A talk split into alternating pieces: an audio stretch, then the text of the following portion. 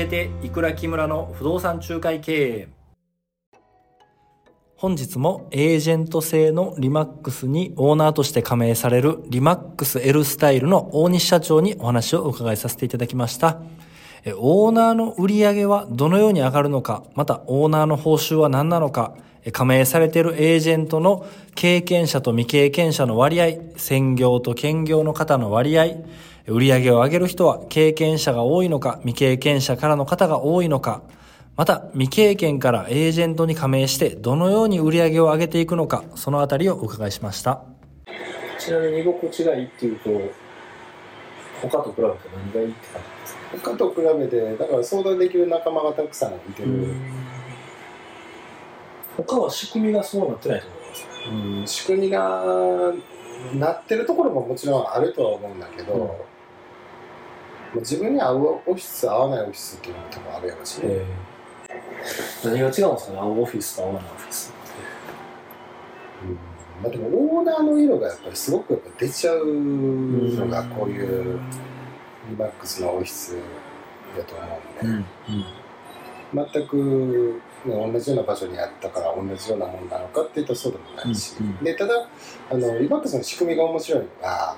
あのどっかのオフィスにエージェントとして在籍しました、はで、まあ、1年契約っていう契約をオうんフィスと個人で交わすんだけど、うん。その1年間在籍が終わると自分でオフィス移転先を選べるっていう。へえ。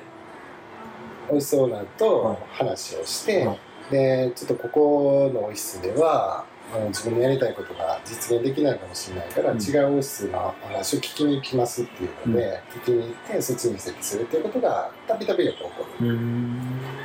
でそれをウェルカムって受け入れてくれるオーナーさんたちだし出てくオーナーも頑張ってねって送り出すー。文化があるその自分のところに来てほしいですもんね。まあ、来てほしいと思ってるオフィスオーナーもいてるだろうし、増えてくれるに越したことはないんですオーナーの売り上げとしたらその、まあ、みんなが売り上げを上げたらそれの入ってくるフィーと、うん。えー毎月うん。のランニングの。ランニングの分と、オーナーは自分でも取引してもいいんです、自分で取引してもいい。でも最初やっぱエージェントが数少ないうちはは自分で取引しないとなかなかビジネスの形がうん出来上がるまでは人数増えないとやっぱり出来上がらないから。それが出来上がってくるとはい。自分が取引しなくてもいい状況を作っていけるんで、うん。だから来年僕の目標は僕が取引しない不動産会社。あうん。のエージェントのサポートとへエーえジェントのリクルートっていうか、はもうそこだけに集中するっていう、大西さんの今19人。まあ、18人。かな18人昨日面談で1人来へてくれるって話決まったから、はい。すごい19 19人いったらまあ人数だけじゃないと思うんですけどまだ大西さんがたまに取引をしてるっていうぐらい、でこれを、まあ、それなりにみんなが何人以下が取引できるようになったら大西さん完全にサポートに回るよっていうイメージなんですか？そうだよねだからまだあの入って継続して安定した売り上げ上げれてない子たちももちろんいてるし、うん。ね、その子たちが半年1年だったらだんだん仕事のコツっていうか作り方のコツが分かってくるんで、まあ、当然売り上げの基礎ベースが上がっていくだろうし、で人数が増えれば当然そこもはい上がってくるだろうし、でいろんなところで取引が増えると、はい。また物件が集まってくるもんなんで、うん情報が人が集まるところに情報が集まるし、はい。情報が集まるところに契約はもちろんついてくるし、うんで契約がついてくるとまた情報が集まるしうので、好循環になっていくと思うので、まずはその人を集める、うん。情報を集めるっていうところを最初注力して、エージェントはの方は何人かとお会いさせてもらったと思うんですけど、その経験者と未経験者でいうとどっちが多いんですか？今ヒフティヒフティで未経験の方が若干多いぐらいかな、へえあ未経験が若干多いんですね。どどうやってこう見つけて不動産やろうと思うんですか？一つきっかけになるのは今も本当に資格の勉強とかしてる人多いじゃん、うんコロナとかで特にリモートワークとかになって、自分の時間ができるから資格の勉強をするんだけど、うん。で一番宅建っていうのが受験者も多いし、うんうん。うんあの勉強しようと思うここなんていうかな一つ一番手出しやすい資格でもあったりするので,、はでそれを勉強して不動産に興味を持ったっていう人がほとんどかな。うん。で宅建取ったんでっていうエージェントに面談来た子も何人もいるし、で受験したんだけど今回ダメだったんですけど勉強すればなんかちょっと本当面白い仕事なんで興味持ったんですって来てくれる人が多い。どどこで知るんですか？だから結局はね、不動産に興味を持って、はい。宅建試験取りました、うん。じゃあ不動産屋で働いてみたい。でちなみにその人たちは今どっかで勤めてる人勤めてた人とかがほとんどかな。勤めてる人もいたし、でその不動産屋に就職したいと思うんだけど、まあ正社員ってなると、まあ、がっつり働かないといけないし、で未経験から入ってでやっぱりちょっとハードルがうん。高い。うん。でエージェントっていうのは基本別に毎日出社しなくていいとか、うん。まあ、その辺の規定が、まあ、フリーランスな分、うん。すごく緩いんで、うん。ただ参入しやすいっていうのがある、うん。あとダブルワークも認めれるから、うん。うん。だからある程度かじってみて、はい確信が得た段階で、うもう前の会社辞めて、うん。こっちに切り替えるっていうそういうことを行動した子もやっぱいてるし、うん。どどっちが多いんですかね？勤めながらこうこっちにも在籍する人かフルで入ってくるような人今リマックス全体で言ったら、は兼業の方が多いかもしれない。へただうちはほほぼっていうか6割ぐらいははい。6割7割近くは専業か売り上げ上げていく人は経験者の方が多いんですか？け未経験でも。な残念ながらそうだよね。ああ上げる何が違うんですか？何が違う？何が違う？まあまあ経験者の子は今までの過去の仕事の中での継続したお客さんはやっぱり持ってたりするよね、うんそのお客さんのリストを持っていくっていうそんな話じゃなくて、うんあの普通に連絡が取れてうんるうん。前の契約してもらったお客さんとかいうのがやっぱり真摯な仕事をしてたら戻ってくるから、うん。うん。でそれがポツンポツンとやっぱり年に12件は安定してあるのと、ね、あとはもう自分で開拓していくことっていうのはみんなと同じようにしてるんだけど、その12件のベースの差っていうのがやっぱり売り上げの差になってきたりする。よね。だからまあ入ったけど辞めてしまう人もいているのはいてるよね。します。まあ僕もそうですよね。ゼロからどうやって作るものなんですか？あのここに例えば来たら僕が全くゼロで来たら未経験だとして。あのね、仕事の作り方って本当いくらでもあるっていうか、ね、あのさっき言ってたようにうちにはもうすでにエージェントが来ててその各エージェントが預かってる物件っていうのがすでにあったり、ううんちの会社で自社で持ってる物件とかあの自社で仕入れた物件とかもあるう。ん。でそういう情報がベースがある。うんうん。で僕らのお客さんって欲しくない人に物を売る仕事じゃないから、うん。あの探してる人に情報を届ける仕事なんで、うん。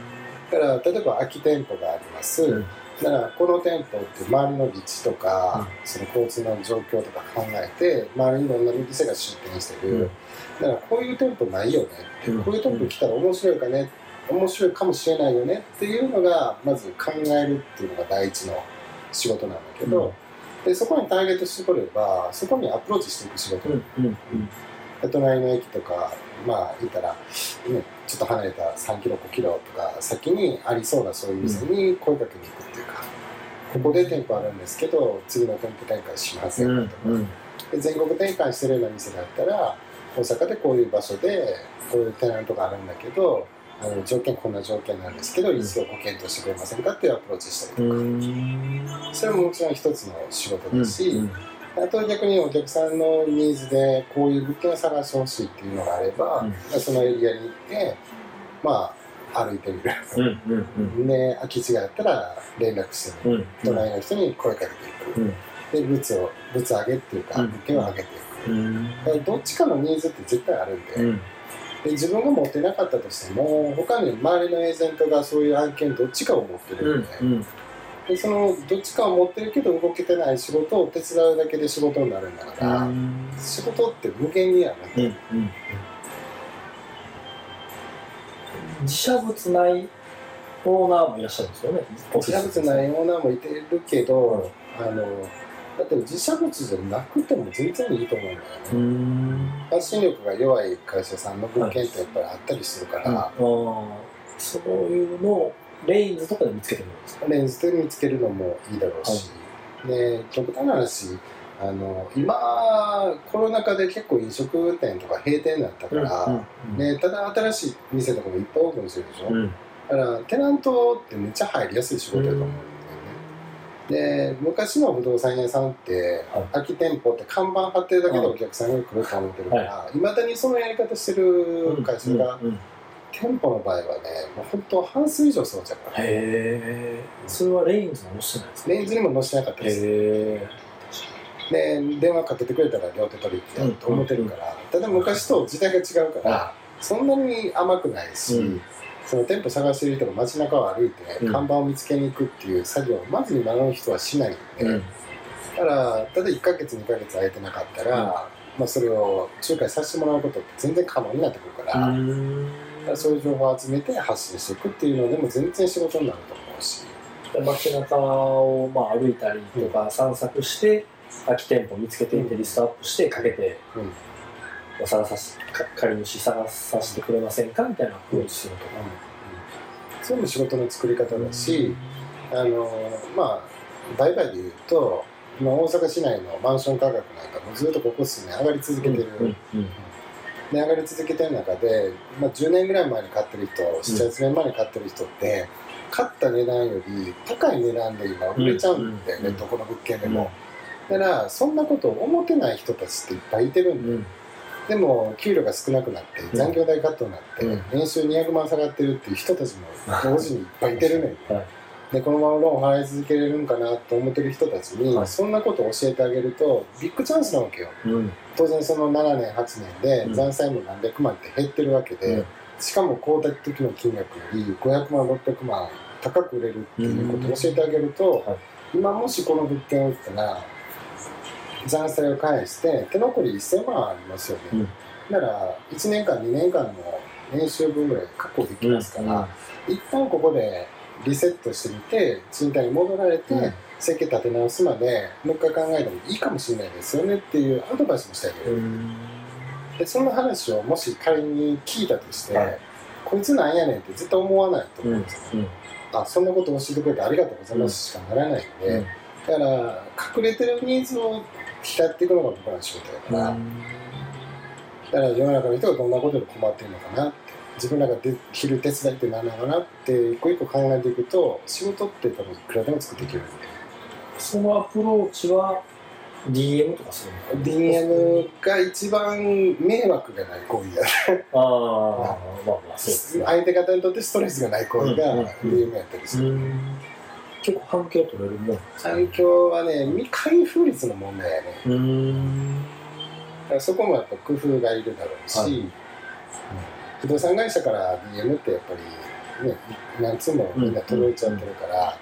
あの開けたくない DM っていうか、であればそのままゴミ箱行っちゃうだろうし、おってちょっと目に留まるようなは作りをしてると、やはり開封率も上がるだろうし、で開封してもらった時にそういう中身であることが書いてあったとしたら、白書につながってくるん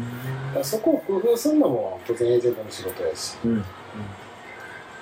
うん近鉄さんとか住友さんとかリハウスさんとかで送ってるどこのマンションでも同じものが届いてるよっていうであれば、はい。開封率は低いし、うん。大手には勝てないけどそうじゃない本当、